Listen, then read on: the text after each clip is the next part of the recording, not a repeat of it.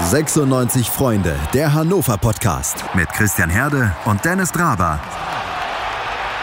Auf meinsportpodcast.de. Hallo, liebe Hörer. Wenn ich mich heute mal etwas zerknautscht anhöre, dann liegt das einerseits natürlich an der Niederlage von Hannover 96 gegen äh, Sandhausen. Andererseits daran, dass ich möglicherweise schon geschlafen habe, bevor die Pflicht mich gerufen hat und mir mitgeteilt hat, dass ich noch einen Podcast aufnehmen muss. An meiner Seite begrüße ich die Pflicht. Dennis Draber. Hi. Genau, die personifizierte Pflicht, die sitzt hier am anderen Mikrofon. Moin Christian und moin an alle Hörer.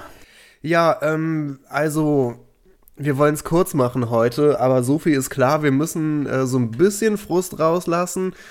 Zum einen, äh, und dann wollen wir aber auch versuchen festzustellen, wie das sein kann, dass eine Mannschaft innerhalb von einer Woche ähm, komplett ihre Formkurve sinken lässt. Von einem Sieg, von einem Sieg gegen Osnabrück bis hin zu einer bitteren, bitteren Niederlage in Sandhausen und ähm, so ein paar Anhaltspunkte, was es gewesen sein könnte, die haben wir, ähm, auch wenn wir nicht in die Mannschaft reingucken können.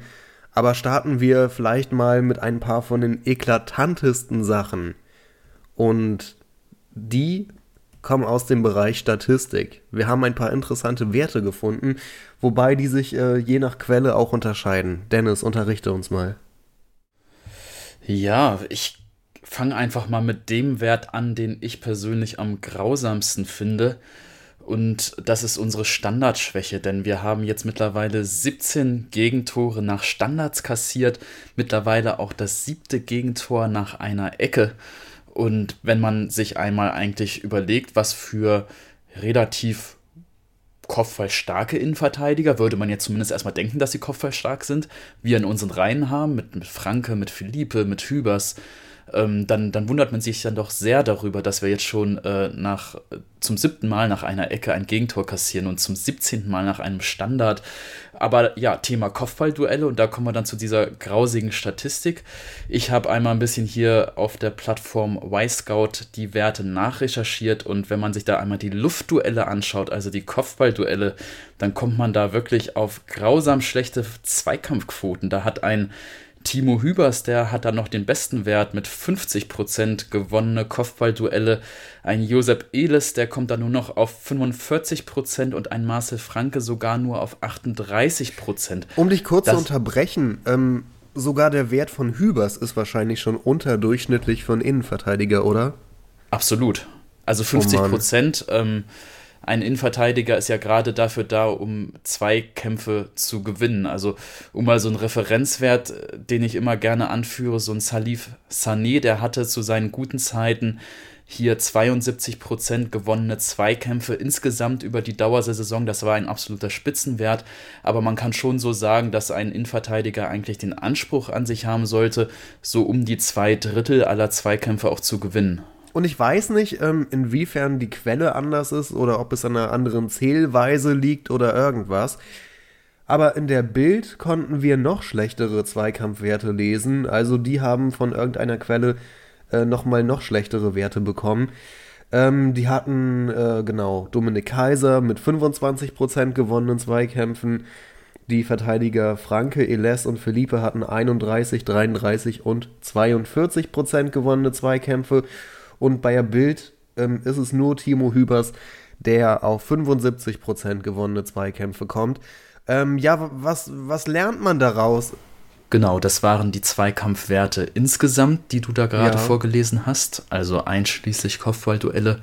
Und ich hatte mich gerade einmal den Kopfballduellen ausschließlich gewidmet, also nur die Luftduelle, die es gab. Ach, dann habe ich was verwechselt, weil wir haben vor der Sendung noch darüber gesprochen, ähm, über, über die allgemeinen Zweikampfwerte. Und äh, da hattest du bei Y-Scout noch etwas ähm, ja, schmeichelhaftere Werte gefunden, die aber auch nicht äh, gut waren. Das stimmt. Und natürlich bei Zweikämpfen muss man ja sagen, was genau zählt man als Zweikampf. Jede Plattform wertet da äh, so ein bisschen anders und kommt dann auch am Ende des Tages auf andere Werte. Da gibt es ja unterschiedliche Dienstleister auch. Aber die Tendenzen gehen dann doch in eine ähnliche Richtung. Der Punkt ist natürlich allerdings, dass bei allen, bei allen Quellen, die wir kriegen können, Hannover im letzten Spiel überhaupt nicht gut aussah. Und was ich mich dann natürlich frage, ist, was lernen wir aus diesen Werten? Hat die Einsatzbereitschaft gefehlt oder der Wille zum Kampf? Äh, wurde der Kampf nicht angenommen? Oder wurden wir einfach nur komplett überrannt von einem Sandhausen, das so viel besser ist als wir, was sich ja auch äh, allein schon, wenn ich den Satz sage, komplett bescheuert anhört? Denn natürlich müsste 96 eigentlich die besseren Einzelspieler haben. Hast du eine Ahnung, was da passiert ist und was uns diese Werte sagen? Erst einmal sagen sie uns, dass wir ja nicht nur auf dem Papier von dem Namen her hätten gewinnen müssen, haushoch bei Hannover 96 gegen Sandhausen, sondern auch ähm, von der bisherigen Saison. Denn in der Rückrunde hat Sandhausen kein einziges Spiel bisher zu Hause gewonnen gehabt. Die haben also ihr erstes Spiel zu Hause in der Rückrunde gegen Hannover 96 gewonnen. Das allein schon ist eigentlich traurig genug. Aber zum Thema, woran lag es denn jetzt körperlich? Irgendwie fehlte die Frische oder hat der Kopf nicht mitgespielt, Mentalität? Ähm, da finde ich es ganz spannend, wenn man sich mal ein Interview anschaut, was der Dominik Kaiser gegeben hat. Ähm, findet ihr auch noch auf hannover96.de auf der Startseite. Ähm, da wird er dann gefragt, ja, wie kräftezehrend ist das denn jetzt eigentlich gerade für dich hier mit der engen Spieltaktung? Und da sagt er diesen bemerkenswerten Satz, ähm, das lag sicher nicht nur an der körperlichen Frische, sondern an ganz vielen anderen Kleinigkeiten.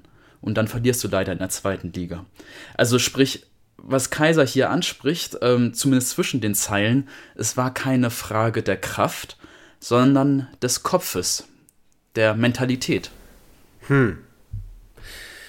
Das sagt übrigens Kenan Kutschak dann tatsächlich auch selbst. Der bringt hier die Worte, so dürfen wir uns nicht präsentieren. Wir haben nicht zur richtigen Mentalität gefunden.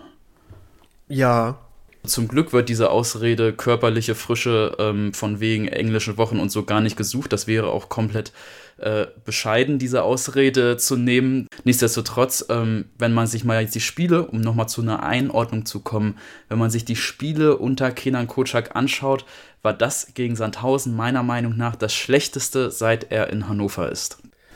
Ja, ich weiß nicht. Ähm, hat hat Kenan Kotschak vielleicht einen kleinen Sohn, der jetzt angefangen hat, sich für Fußball zu interessieren und das Geschehen bei 96 beobachtet und dann hat der kleine Sohn gefragt, hey Papa, ähm, äh, wie hat 96 eigentlich gespielt, bevor du übernommen hast? Und der Kotschak meinte dann, warte, äh, äh, morgen zeige ich dir das mal. Und dann kam das Spiel bei raus ja, hoffentlich ist das nicht so. Wenn wir vielleicht noch mal ganz kurz ein bisschen uns weiter in die Statistiken vertiefen, ähm, das können wir uns sicherlich noch mal gönnen, diesen Einblick, dass Sandhausen stark bei Standards ist. Das ist keine Neuigkeit gewesen. Schon in der Corona-Unterbrechung, wenn man sich da mal die, die Statistik anschaut, wie es eigentlich äh, ja, bis zur Corona-Unterbrechung aussah, ähm, da spielten auch die Standards schon für Sandhausen eine wirklich bedeutende Rolle. Die haben damals immerhin schon 16 Mal nach Standards getroffen, nach ruhenden Bällen. Das ist der dritthöchste Wert immerhin gewesen. Und eigentlich hätte Hannover 96 vorbereitet sein müssen. Also wenn man diese beiden Punkte einmal sieht. Erstens, Sandhausen ist sehr erfolgreich nach Standards. Zweitens, wir, Hannover 96, sind sehr schlecht nach Standards. Was muss ich also unter der Woche als Vorbereitung für das Spiel machen? Hm, vielleicht Standardabwehr trainieren. Ja. Das hat allerdings überhaupt meiner Meinung nach nicht stattgefunden, denn das war ein heilloses Durcheinander, wie wir dort die Ecken verteidigt haben. Versuchen wir nochmal ähm, mit dem Thema Kampf, da ist mir jetzt noch ein Gedanke gekommen, nämlich, äh, also man kann sich das sicher so ein bisschen erklären. Unser kämpferischer Kapitän Baccalords, der ist ja ähm, in der ersten Halbzeit noch ausgewechselt worden ähm, der hatte davor schon ja angeprellte Rippen, hat sich noch ein bisschen weiter durchgekämpft. Aber äh, ja, was heißt gekämpft? Also er hat sich durchgekämpft, aber dann blieb nicht mehr viel übrig, um gegen andere zu kämpfen. Und ähm, wenn so ein Leader wie Bakalotz verloren geht, geht so ein bisschen Kampf auch mit verloren im gesamten Team. Anton, ähm, der durchaus mal eine gewisse Aggressivität in Zweikämpfe reinbringen kann im Mittelfeld, der hat gelb gesperrt gefehlt. Und äh, dann hatten wir natürlich noch vor dem Spiel die Umstellung auf die Dreierkette hinten. Ähm, das war so ein, ja, ich würde sagen 3-5-2-System, könnte man vielleicht sagen, das wir zu Beginn gespielt hatten. Und diese Umstellung haben wir ja auch äh, komplett nicht gut verkraftet, habe ich das Gefühl. Ach ja, die liebe Dreierkette. Christian, wollen wir darüber jetzt sprechen? Ja, müssen wir wohl, oder? Wenn ich da eins sagen kann, also ich weiß gar nicht, ob ähm, die Dreierkette unbedingt schuld ist. Wenn ich so eine Erkenntnis mitnehmen würde aus dem Spiel, dann die, dass die Roten echt nicht gut mit taktischen Umstellungen umgehen können. Einmal zu Beginn mit der Dreierkette, die wir davor seit vielen Wochen nicht mehr gespielt hatten. Und äh, andererseits hatten wir ja, wir erinnern uns, in der 58. hat John Guidetti den Anschluss gemacht. Vier Minuten später in der 62. Da hat äh, Kocak dann umgestellt, nämlich wieder auf eine Viererkette. Und mit dieser Umstellung kurz nach dem Anschlusstreffer hat er quasi das seit vier Minuten erst wieder halbwegs funktionierende System direkt nochmal wieder umgeworfen. Und äh, mich hat dann ehrlich gesagt auch nicht gewundert, dass dann schon wieder nichts ging, denn äh, ja, wie gesagt, meine Erkenntnis aus dem Spiel, diese Mannschaft kann nicht mit taktischen Umstellungen umgehen.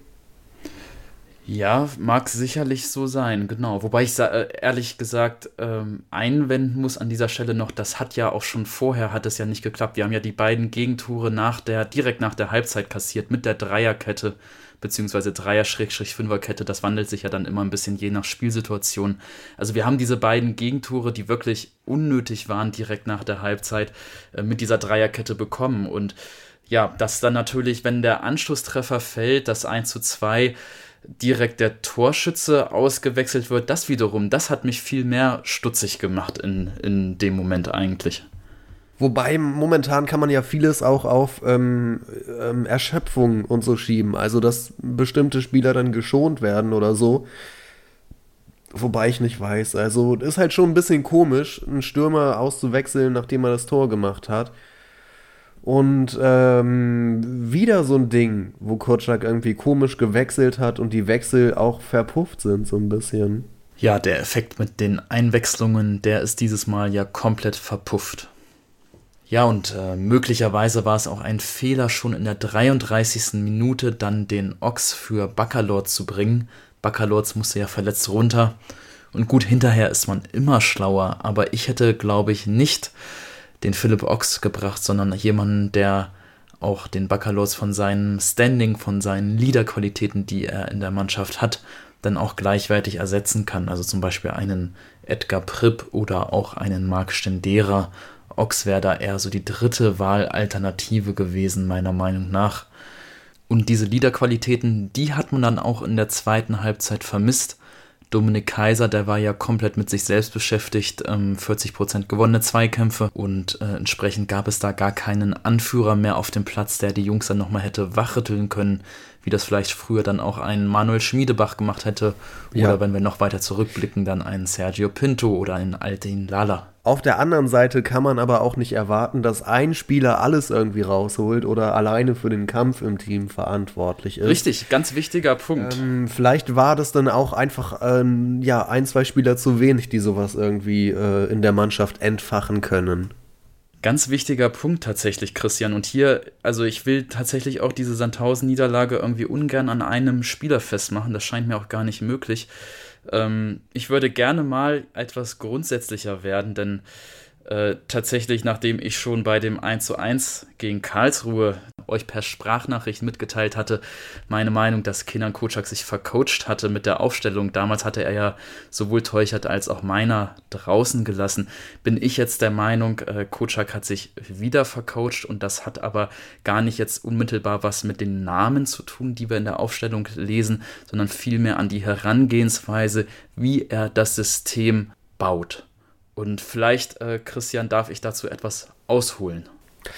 Ah, mh, hm, ja, äh, ich fürchte, da musst du erst einen Antrag stellen und in, in der örtlichen Fußballbehörde einreichen, aber in drei bis fünf Wochen wird er bearbeitet. Hm. Hau du raus, meinst, Dennis, ich brauche den Passierschein A38? Nein, nein, nein, hau raus. Das ist die Aufforderung. Eilverfahren. Das Eilverfahren, so wie die Geisterspiele im Eilverfahren durchgedrückt wurden. Okay, alles klar, dann ähm, Christian, du, ich nehme an, du weißt, was ein Unterschiedsspieler ist in der Fußballsprache? Ich würde sagen, ein Spieler, der ähm, mit seinen Fähigkeiten oder seiner Ausstrahlung, Ausstrahlung alleine eine ganze Mannschaft auf ein besseres Niveau heben kann. Einer, der jeden Mitspieler irgendwie besser macht, wenn er auf dem Platz steht. Fast, würde ich sagen. Ein Unterschiedsspieler ist nicht derjenige, der das Niveau der gesamten Mannschaft anhebt, sondern der durch eine individuelle Aktion eben dann den Unterschied ausmachen kann und dann auch ein Spiel drehen bzw. gewinnen kann. Ich habe hier extra einmal kurz das kleine Fußballlexikon herausgeholt. Na gut. Und hier steht Unterschiedsspieler der Fußball Neudeutsch für einen Spieler, der, wie der Name schon sagt, den Unterschied machen und ein Spiel entscheiden kann. Ist das dieses kleine schwarze Buch? Ganz genau, richtig. Echt? Das gab schon früher, kann das sein? Ich glaube, das habe ich mir als Kind mal aus der Bücherei ausgeliehen, tatsächlich. Ja, siehst du mal, hast du schon in deiner Kindheit äh, richtige Bildung erfahren. Das freut mich doch. Ja, also sprich Mit dieser der goldenen Schrift drauf, ne? Ganz genau, ja. Alter, genau. Und das habe ich gestern erst, ich war zu einem Pokerabend eingeladen und in einem der WG-Zimmer ähm, habe ich das auch auf der Fensterbank gesehen, das Buch. Das verfolgt mich quasi gerade. Meine Güte. Ja, möglicherweise das auch. Aber ich gehe jetzt noch mal ein bisschen tiefer in die Theorie rein, denn wie gesagt, ein Unterschiedsspieler, wenn wir mal überlegen, wer würde dir als Unterschiedsspieler ganz klassisch, wenn wir jetzt mal in die Historie von Hannover 96 schauen oder einfach auch mal in der Bundesliga, um das mal so ein bisschen zu verdeutlichen, wer würde dir da so ad hoc einfallen? Mm, Schlaudraff oder Schimak? Das sind zwei gute Beispiele. Also Schlaudraff oder Schimak, ähm, die haben eben wirklich den Unterschied durch individuelle Aktionen dann ausmachen können. Ne? Oder auch so jemand, ähm, Thomas Müller wird, glaube ich, auch ganz gerne als ein Unterschiedsspieler definiert. Also jemand, der durchaus relativ überraschend auch mal mit der individuellen Aktion ähm, dann mal den Unterschied macht. Dann kenne ich noch einen Unterschiedsspieler. Erzähl. Den linken Fuß von Christian Panda. Zum Beispiel sowas, ne? Also Unterschiedsspieler, das ähm, kann auch zum Beispiel jetzt im neueren Kader, in den letzten Jahren hat man da oft von Ilas Bebu gesprochen, dass der so ein Unterschiedsspieler sein könnte. Oder ich glaube, im aktuellen Kader, wenn wir uns jetzt einmal anschauen, äh, ist für mich ganz klassisch ein Unterschiedsspieler Linton Meiner und mit Abstrichen vielleicht dann auch noch ein Genki Haraguchi. Aber nicht in der Form, wollte ich sagen, zu meiner. Ja, wie gesagt, also äh, jetzt bemühe ich nochmal das äh, Lexikon hier. Ein Unterschiedsspieler ist nicht zu verwechseln mit einem Qualitätsspieler. Nämlich der Qualitätsspieler, der ruft konstant seine gute Leistung ab, Ah. hebt damit die Qualität in der Mannschaft. Und der Unterschiedsspieler, der ist eben für den feinen Unterschied dann zuständig, der dann mal so ein Spiel auch kippen kann. Nur, dass er eben nicht in jedem Spiel den Unterschied ausmacht. Ganz genau, richtig. sondern nur, ja. wenn er Lust hat. Nur wenn er Lust hat oder äh, im Fall von Linton Miner, wenn er eben nicht äh, hinten rechts irgendwie in der Dreier- oder Fünferkette oder auch Viererkette als rechter Verteidiger eingesetzt wird. Oder im Fall von Haraguchi, wenn man einen Haraguchi eben irgendwo auf die Seite, äh, ähm, auf der Seite spielen lässt, dann kann er da auch nicht den Unterschied machen. Also worauf ich hinaus will, wenn man schon Unterschiedsspieler im Kader hat, und das sind für mich eben vor allem Linton Miner und mit Abstrichen Genki Haraguchi, da muss man meiner Meinung nach um diese Unterschiedsspieler herum das System basteln. Kutschak hat aber offenbar erst, er geht da zurzeit meiner Meinung nach anders ran. Er, er denkt sich ein System, sieht, okay, ich will mit einer Dreier- bzw. Fünferkette spielen, mache da jetzt also ein 5-3-2 und setze dann die Namen in dieses System rein. Und dann kommen ihm auch Sachen so raus wie ein Linton Miner hinten rechts als Verteidiger, wo er sein Talent komplett verschenkt ist. Oder eben ein Haraguchi, der seinen Platz in der Zentrale nicht bekommt, weil dort gar kein Platz im System vorgesehen ist. Und hier, glaube ich, ist der Punkt, wo man ansetzen müsste und sagen müsste, ich baue mir äh, das System um meine Unterschiedsspieler herum auf und füge sie nicht in ein starres System ein. Aber das ist ja eh die große, die große Philosophiefrage des Trainerwesens. Ähm, baust du deine Taktik, ähm, äh, passt du die an die Mannschaft an, so wie sie ist? Oder ähm, nimmst du dir die Taktik und setzt die vorhandenen Spieler so ein, wie du sie dort einbauen kannst? Ja, ganz genau. Das ist tatsächlich eine Philosophie, ähm, wenn wir mal so ein bisschen allgemeiner schauen, ich glaube, die Niederlande, die hat ja Ewigkeiten in diesem 4-3-3-System gespielt. Die haben ja sogar ihre Jugendspieler schon ähm, immer nach diesem 4-3-3 ausgebildet. Oder Barcelona, die hatten auch über, über Jahre konstant immer dieses 4-3-3. Ja, oder ich denke da an, ähm, an, an die WM in Brasilien und wie Joachim Löw äh, den Höwe des hinten links eingesetzt hat, obwohl das nicht seine eigentliche Position ist. Und das hat dann letzten Endes in dem Fall ihm ja auch gewissermaßen mit den Erfolg gebracht. Dass er auch solche Richtig, oder denk an Pep Guardiola, der hatte sein System und hat dann eben ähm, die Spieler sozusagen in dieses System hineingesetzt. Und der hat zum Beispiel nicht Rücksicht genommen äh, auf einen Thomas Müller, der jetzt irgendwie dann vielleicht nicht immer in das System, was Guardiola verfolgt hat, äh, hereingepasst hat. Andere Philosophie ist eben dann so, ein, ein Louis von Gaal, der eben gesagt hat, Müller spielt immer. Oder ein Jupp Heinkes, der Müller gesagt hat, du, du kriegst die Freiheit, System hin oder her. Das sind so zwei Philosophien und es gibt da auch gar keine richtig oder falsch. Nicht unbedingt. Aber für meinen Geschmack ist es halt, wenn man jemanden hat, der den Unterschied machen kann, wie ein Linton Miner, verbaue ich den nicht hinten rechts in der Abwehr, nur weil da gerade jemand gebraucht wird. Du ein Unterschiedsspieler oder nein, vielmehr einer, der ein Unterschiedsspieler werden könnte, ist ja der Florent Muslia. Und äh, damit kommen wir zu einem Thema, das ich auch noch heute ansprechen wollte, nämlich die Spieler, die neu waren diesmal im Team, äh, die zum ersten Mal seit langer Zeit gespielt haben. Und bei Muslia würde ich dich direkt mal fragen, wie hat der dir eigentlich gefallen?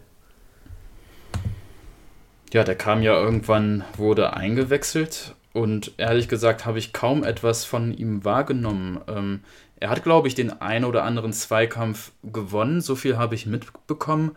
Aber es ist bei mir jetzt keine Aktion von ihm mit Nachhall bei mir in Erinnerung geblieben. Bei dir? Ich weiß noch, ich hatte so zweimal gedacht, oh, das war aber schön gemacht oder so, aber im Großen und Ganzen bei mir auch nicht. Äh, der nächste Name wäre Philipp Ochs. Ähm, der also ja, den hatten wir ja fest verpflichtet äh, für ein paar Jahre direkt und aus, aus Hoffenheim. Und äh, der sollte als fest verpflichteter, noch relativ junger Spieler auch hier und da mal ein bisschen Spielzeit bekommen. Unfreiwillig erstmal, denn er hat Baccalords im zentralen Mittelfeld ersetzt. Äh, ich finde, also wir können natürlich über die Schwäche im zentralen Mittelfeld sprechen. Äh, oder wie da dann der Kampf gefehlt hat, weil Ox für Baccalords rein ist.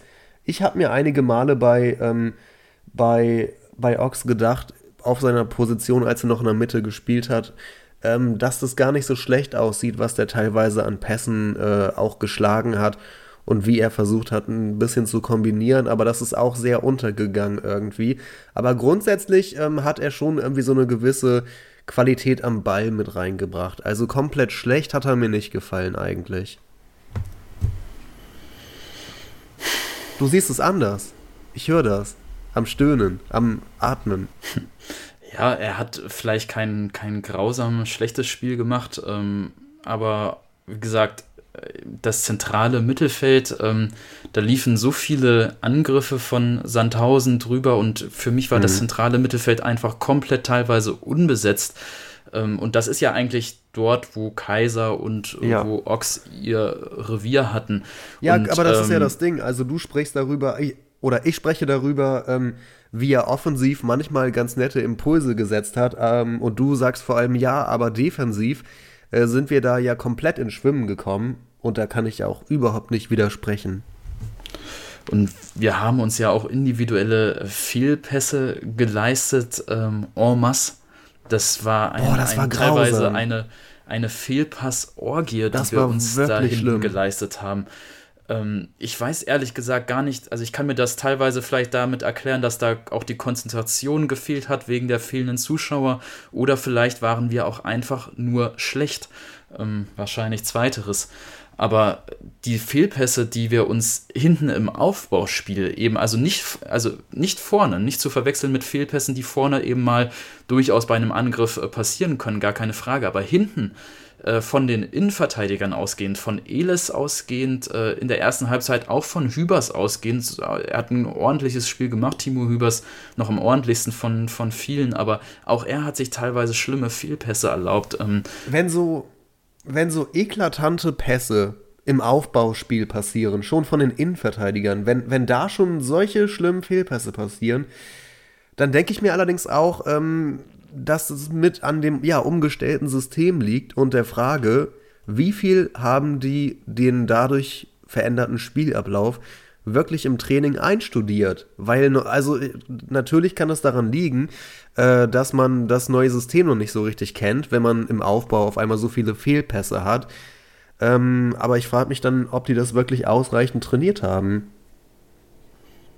Eine sehr berechtigte Frage. Nichtsdestotrotz, ähm, die Fehlpassquote ist meiner Meinung nach äh, nochmal, das hat man ja auch gesehen beim Zuschauen, deutlich gestiegen gegenüber gegenüber dem schon schlechten Karlsruhe-Spiel und gegen dem eher mäßig, äh, ja, gegenüber dem eher mäßigen Spiel gegen Osnabrück. Also, du hattest am Anfang des Podcasts angesprochen, äh, die Form ist, wie hattest du es gesagt, abgefallen? So meintest ja, du, glaube ich. Die, ähm, die, uns, die, Formkurve sinkt ins Bodenlose. Die Formkurve sinkt ins Bodenlose. Also wir sind, wir hatten gegen Osnabrück ähm, die These hatte ich ja vor einer Woche schon vertreten, einfach nur enormes Glück gehabt, dass Haraguchi diesen Elfmeter ähm, mit ganz viel Geschick herausgeholt hat um das, äh, nach diesem Elfmeter sind wir ja erst aufgewacht. Also wenn dieser Elfmeter damals nicht herausgeholt werden wäre von Haraguchi, glaube ich, hätten wir auch gegen Osnabrück verloren. Gegen Karlsruhe waren wir ganz nah dran an der Niederlage und hatten am Ende ganz, ganz viel Glück, dass äh, wir nicht noch in der Schlussphase einen eingeschenkt bekommen haben. Wir hätten uns nicht beschweren dürfen. Und jetzt haben wir eben einfach mal ganz deutlich mit 1 zu 3, beziehungsweise wenn diese beiden Tore gegeben worden wären, fast schon 1 zu 5 äh, verloren gegen Sandhausen. Ja. Also ich was ich sagen will, die Form, die, die sinkt gar nicht so stark. Also sie, sie fing auf einem tiefen Niveau an und ist jetzt abgestürzt in den Keller.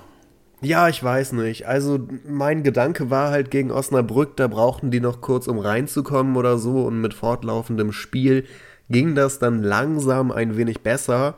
Äh, diese Theorie ist mittlerweile, glaube ich, widerlegt worden. Aber irgendwie hat mir das trotzdem noch irgendwie, war das ansprechender und wirkte irgendwie besser, wie die da zusammengespielt haben. Und jetzt gegen Sandhausen war halt ein absoluter Tiefpunkt. Du Dennis, ich hatte noch zwei neue, neue Spieler, die neu reingekommen sind ins Team. Über zwei haben wir noch nicht gesprochen. Äh, das ist nämlich auf der einen Seite der eingewechselte Felipe der logischerweise direkt gelb gesehen hat. Ähm, ich meine, klar, warum rede ich drüber? Natürlich ist es passiert. Und äh, Marcel Franke, nach langer Zeit mal wieder in der Startaufstellung. Wie war das für dich? Hat er. Nee, er hat keinen guten Eindruck machen können. Wir haben die Werte besprochen. Ja, einen guten Eindruck haben die beide tatsächlich nicht machen können. Ich möchte Franke ein bisschen in Schutz nehmen, weil er tatsächlich ja jetzt das erste Pflichtspiel nach ganz langer Zeit hatte und er noch nicht wieder auf dem Level sein kann aus der Hinrunde. Und äh, in der Hinrunde hat er ja wirklich wunderbar, äh, äh hat er wirklich wunderbar funktioniert. Ähm, Philippe, ja, so ein klassischer Philippe, äh, direkt rein, direkt gelb. Und ähm, wir haben ja noch so ein bisschen da bei WhatsApp parallel, ich habe hier gerade den Chat aufgerufen, noch ein bisschen gewitzelt, was denn jetzt eigentlich passiert. Äh, Du meintest schon, ja, äh, gelb-rote Karte ist im Anmarsch. Ich meinte, ja, aber bevor er mit gelb-rot vom Platz fliegt, erzielt er dann, dann nochmal in der Regel ein Tor. Ich hatte direkt nach dem 2-0 geschrieben. Äh, was hatte ich geschrieben? Ja, jetzt noch Gelb-Rot Philippe und wir haben ein klassisches 96-Spiel. Ich glaube, das ist der Episodentitel. Ein klassisches 96-Spiel. Ich hoffe nicht, dass das ein klassisches 96-Spiel war. Nein, da lege ich meinen Einspruch ein. Denn, okay. Ähm, also, wenn das jetzt für den Rest der Saison ein klassisches 96-Spiel wird, dann ähm, haben wir noch ganz, ganz große Probleme, denn gerettet sind wir ja leider noch nicht. Das stimmt. Ey, ich habe Albornoz vergessen in meiner Aufzählung. Albornoz äh, wieder, wieder links, äh, auch wahrscheinlich deshalb, ähm, weil er theoretisch prädestiniert sein müsste für diesen Part in, mit dieser Dreierkette und, und so als Wingback auf der linken Seite, als offensiver Flügelverteidiger oder, oder vielleicht linker Mittelfeldspieler, wie auch immer man das interpretieren mag. Ähm, Albornoz war irgendwie so ein bisschen genau da, wo er aufgehört hat, bevor er von Horn verdrängt wurde, hat er weitergemacht. Und ich, ich weiß nicht, ob das jetzt positiv oder negativ ist. Ähm, aber es wäre, es war, als wäre er nie weg gewesen. Ja, du kennst mich ja, eigentlich bin ich ein relativ großer Albornoz-Fan. Ähm, vor allem als es äh, immer um die Fragestellung gegen Albornoz oder Ostschollig. Ich habe immer für Albornoz plädiert und äh, konnte nie verstehen, warum dann äh, er doch verhältnismäßig immer oft auf die Bank musste. Aber auch das Spiel gegen Sandhausen von Albornoz war absolut zum Vergessen. Da müssen wir gar nicht schönreden. Das war grausam mit anzuschauen. Wie gesagt, Aufbauspiel, Fehlpässe.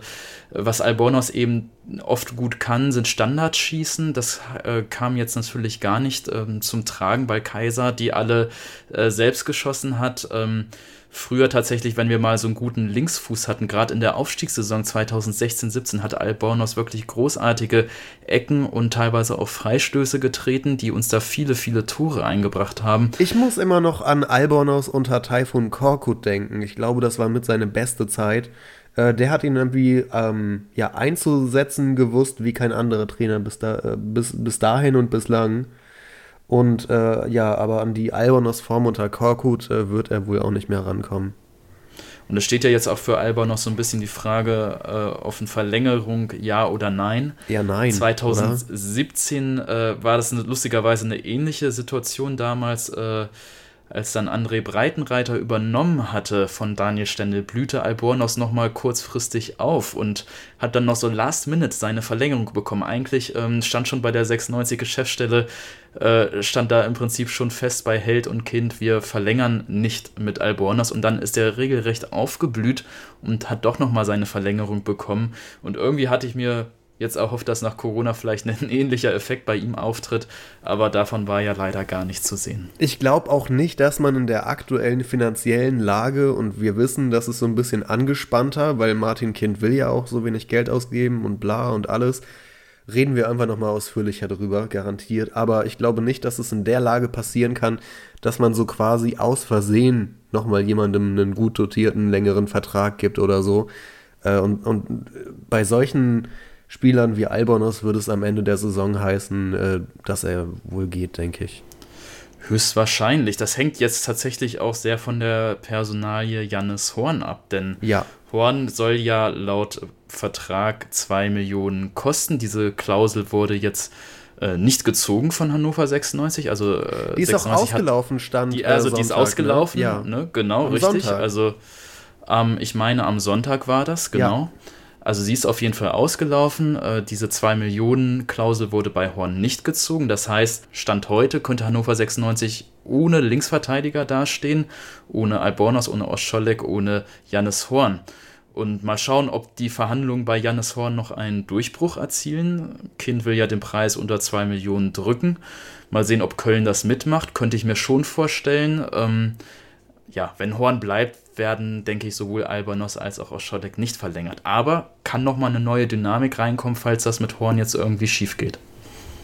Jo, und ähm, Dennis, ich glaube, wir schließen das langsam ab. Wir müssen gar nicht mehr groß über das jetzt kommende Nachholspiel gegen Dresden reden, finde ich, weil da kommt irgendwie. Ja, Mai, was sollen wir erwarten? So, entweder es geht genauso schlimm weiter oder sie kriegen sich irgendwie gefangen. Ähm, ja, und das sind die einzigen ja Optionen. Und nein, tatsächlich. Ich finde das Spiel durchaus ähm, interessant, denn äh, klar, wenn wir uns jetzt fangen, wenn wir da irgendwie äh, gewinnen mit ein bisschen Glück, dann äh, ja, äh, sind wir im Prinzip nicht viel schlauer. Aber für den Fall, dass wir verlieren sollten gegen Dresden, und diesen Fall möchte ich zumindest gedanklich einmal durchspielen, auch wenn ich ihn nicht hoffe, natürlich. Aber sechs Punkte nur noch, ne? ähm, dann brennt tatsächlich wieder der Baum. Und deshalb ist dieses Dresden-Spiel jetzt gar nicht so irrelevant, denn die sind äh, ja ganz tief unten drin. Ich glaube, immer noch Platz, ja, logischerweise Platz 18 stehen die. Gut, sie haben ja auch weniger Spiele. Ähm, aber es ist ein klassischer Absteiger. Die haben jetzt gerade 0-2 gegen, gegen, Stuttgart verloren im ersten Spiel äh, nach Corona. Die, die sind noch nicht im Rhythmus so drin. total hart getroffen, wollte ich mal kurz einwerfen, mit Corona und dass sie in Quarantäne mussten und irgendwie drei Spiele Total. weniger als alle anderen und so. Das ist einfach ein richtig hartes Schicksal und die standen schon so schlecht da. Und jetzt müssen die sich fühlen, als wären sie in einem tiefen, tiefen Loch drin, die Dresdner, äh, wo sie wahrscheinlich auch nicht mehr rauskommen werden. Höchstwahrscheinlich nicht, nein. Also Blick auf die Tabelle, die haben jetzt drei Spiele weniger als der Karlsruher SC, die stehen auf Platz 16 und haben sechs Punkte Rückstand. Also sie müssen schon eigentlich alle ihre drei Spiele, die sie jetzt nicht absolviert haben, gewinnen, um da irgendwie ein bisschen sich frei zu kämpfen, was sie höchstwahrscheinlich nicht tun. Und gerade vor diesem Hintergrund darf Hannover 96 da sich nichts anderes erlauben, als einen Dreier zu holen zu Hause gegen Dresden. Aber Dennis, was ich, ähm, wenn ich das eben so lustlos irgendwie, ja, irgendwie, irgendwie gesagt habe oder versucht habe, da hinzulenken oder so, noch kurz, warum bin ich so lustlos? Ich sag's dir, das vergangene Spiel gegen Sandhausen hat mir echt viel Lust genommen, 96 anzugucken gerade. Also davor hatte ich echt noch. Verständlich. Also ich bin einfach komplett frustriert gewesen danach und habe auch deutlich weniger Bock als sonst immer über Fußball zu sprechen oder über 96 zu sprechen. Und es war einfach eine riesige Ernüchterung, die einem komplett die Laune versaut hat, sich jetzt noch weitere Sachen anzugucken äh, von dieser Mannschaft. Und da muss schon einiges kommen, damit meine sehr schlecht gewordene Laune sich langsam wieder bessert da muss tatsächlich einiges noch kommen. Und ich habe auch ehrlich gesagt jetzt nicht die Motivation, ja noch heute mit nee. dir, mit dir schlecht gelauntem äh, Kollegen, ähm, die Diskussion wieder nochmal anzufangen, äh, wie unsere Transferpolitik aussehen muss. Wir hatten uns da ja schon sehr ausführlich in Folge 1 nach Corona gemeinsam mit Henrik zu dritt drüber unterhalten, 20 Minuten lang, dass eben diese Transferpolitik der geringen Ablösen beziehungsweise gar keinen Ablösen eben absolut null Sinn hat, wenn man sich einmal die Diskrepanz anschaut zwischen dem, was unser Kader zeigt und unserem Ziel für die nächste Saison, nämlich den Aufstieg. Aber dieses Thema ist tatsächlich so wichtig, äh, Christian, das sollten wir nochmal diskutieren, wenn du wach jo. und ausgeschlafen bist. Aber das äh, Wiedervorlage, auch wenn wir schon 20 Minuten in der ersten Folge nach Corona darüber diskutiert hatten, das muss nochmal wieder auf die Tagesordnung. Ja, definitiv. Und je, je näher wir an, die neue, an das neue Transferfenster heranrücken, äh, desto mehr wird es zum Thema werden. Auch wiederholt. Da bin ich mir ganz, ganz sicher. Gut, dann würde ich sagen, ähm, schließen wir die heutige Runde Moment. kurz und knackig nach einer halben Moment, Stunde ab. Moment, Moment, Moment, Moment. Ah, ich muss noch tippen. Du ja, hast gesagt, verdammt. ab dieser Episode möchtest du wieder tippen. Und ich glaube, als du mich vorhin angerufen hast, ich bin nur wieder deswegen aufgestanden, damit ich endlich deinen Tipp höre. Echt, du hast wirklich schon richtig tief geschlafen vorhin? Nein, ohne Flachs. Ich war schon anderthalb Stunden am Schlafen, ja. Aber es war doch irgendwie so 20 Uhr, als ich durchgeklingelt habe. Ich habe sehr viel Nudelauflauf gegessen und ähm, danach ähm, mich äh, sehr kaputt gefühlt. Oder du hast halt einfach zu viel Leistung von Hannover 96 gegen Sandhausen noch vorm geistigen Auge gehabt. Daran muss dir, es gelegen haben. Du musst mal um 20 Uhr ein Mittagsschläfchen machen. Aber ja, Thema Tipp, okay, ich sehe mich genötigt, einen Tipp abzugeben und ähm, ich tippe, das wird äh, nicht wirklich schön werden gegen Dynamo Dresden es wird so ein bisschen mehr Richtung Not gegen Elend tendieren, weil beide Mannschaften gerade unter enormem Druck und Zugzwang stehen, sowohl die Dresdner als auch wir. Es werden ein paar Tore fallen, weil die Defensivreihen beider Mannschaften nicht gut aussehen und dann endet das am Ende 2 zu 2 und niemand ist glücklich danach. Hm. Ähm. Ich äh, ziehe das Ganze nur ins Lächerliche und tippe auf ein 4 zu 0 für uns. Drei Tore von Linton Meiner, eines von Ron Robert Zieler. Das Tor von Ron Robert Zieler, das würde mich jetzt doch mal interessieren. Wie soll das entstehen? Äh, durch einen aus Versehen zu, lang, zu langen Abstoß, äh, der aus Versehen über den gegnerischen Torwart rübersegelt, nachdem er aufgekommen ist auf den Boden. Also ich glaube, du hast zu viel geträumt gerade, als ich dich aufgeweckt habe. Sorry. Tja. Mal gucken, wann wir bei 96 wieder träumen können. Großartige Abmoderation. Habe ich mit mir selber abgeklatscht und jetzt machen wir Schluss, Dennis, okay. Ja gut, bevor du jetzt richtig hier ins Eigenlob verfällst, äh, machen ja. wir lieber Schluss. Äh, liebe Hörer, danke auch fürs Einschalten. 30 Minuten, kurz war es dieses Mal, aber wir hören uns ja schon in ein paar Tagen wieder, dann mit dem Rückblick aufs Dresden-Spiel. Und ich zähle mittlerweile 40 Minuten. Aber vielleicht schneide ich irgendwo noch eine riesige Passage von dir raus, Dennis. Das, ähm, so wie immer eigentlich, oder? Oha! Schlimme Vorwürfe. Die natürlich nicht stimmen. Nein, Spaß beiseite. Macht's gut und äh, haltet die Ohren steif, trotz miserabler Leistungen zurzeit. Es kann ja eigentlich nur besser werden. Ja, macht es gut, hoffen wir aufs Beste und ähm, vielleicht habe ich in der nächsten Episode schon wieder viel mehr Lust, über Hannover 96 zu sprechen. Bis zum nächsten Mal. Tschüss. 96 Freunde, der Hannover Podcast mit Christian Herde und Dennis Draber. Auf meinsportpodcast.de